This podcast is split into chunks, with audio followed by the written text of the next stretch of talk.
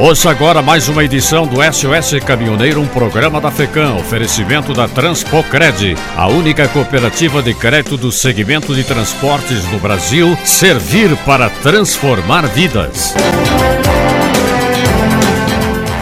Mais uma vez, como em várias outras ocasiões, a greve dos caminhoneiros não está recebendo apoio da categoria para uma paralisação geral. O Ministério da Infraestrutura confirmou nas redes sociais a baixa adesão ao movimento nas últimas horas. Pelo menos até agora não houve registro de ocorrência de bloqueio parcial ou total em rodovias federais ou pontos logísticos estratégicos.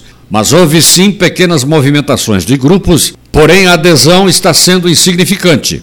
Apesar do descontentamento com valores de fretes baixos e valor do diesel nas alturas, que espremem os rendimentos dos caminhoneiros autônomos ao limite do mínimo possível, a greve anunciada em 15 de outubro desta vez não há uma organização centralizada para o movimento. E a cada notícia divulgada na mídia, uma liderança fala e muitas vezes um sindicalista contradiz o outro. Como o caminhoneiro já viu muitos tentarem usar a categoria como ponte para impulsionar o próprio nome, até para carreiras políticas, ele não acredita em representantes apresentados por terceiros como os que aparecem com muita frequência na mídia. Os caminhoneiros não se veem representados por essas pessoas.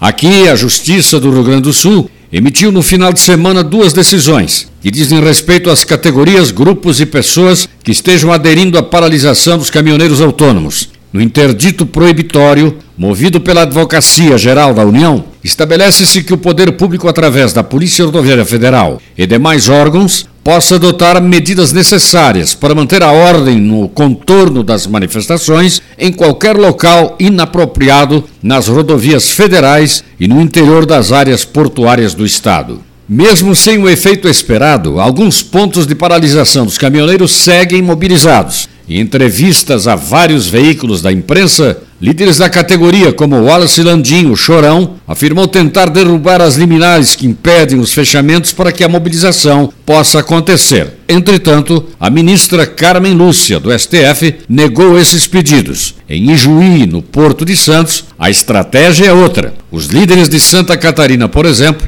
ligados à Confederação Nacional dos Trabalhadores em Transporte e Logística, seguem pedindo apoio dos motoristas não para o fechamento de vias, mas sim para a paralisação em casa ou nos pontos de concentração. No Porto de Santos, depois de enfrentamentos com a polícia na madrugada, a tática é não carregar e deixar o porto atingir o máximo de sua capacidade de estocagem. Desta forma, sem conseguir dar vazão aos produtos que chegam, o porto teria que abrir negociações com os caminhoneiros. De acordo com as lideranças, quem está parado no porto não tem data para carregar. Já o Ministério da Infraestrutura afirmou que está escoltando caminhões que desejam entrar ou sair do porto. Em Barra Mansa, no Rio de Janeiro, os motoristas seguem mobilizados em postos, contudo sem bloqueio de rodovias e sem abordagem a outros caminhoneiros, segundo o Ministério.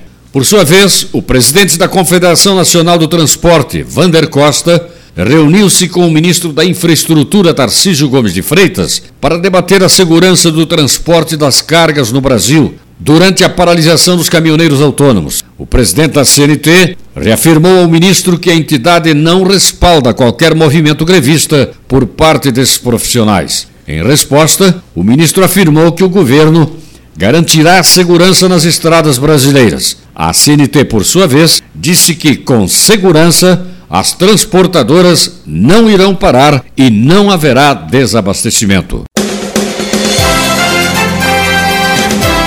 Esta foi mais uma edição do SOS Caminhoneiro, um programa da FECAM, oferecimento da Transpocred, a única cooperativa de crédito do segmento de transporte no Brasil. Servir para transformar vidas.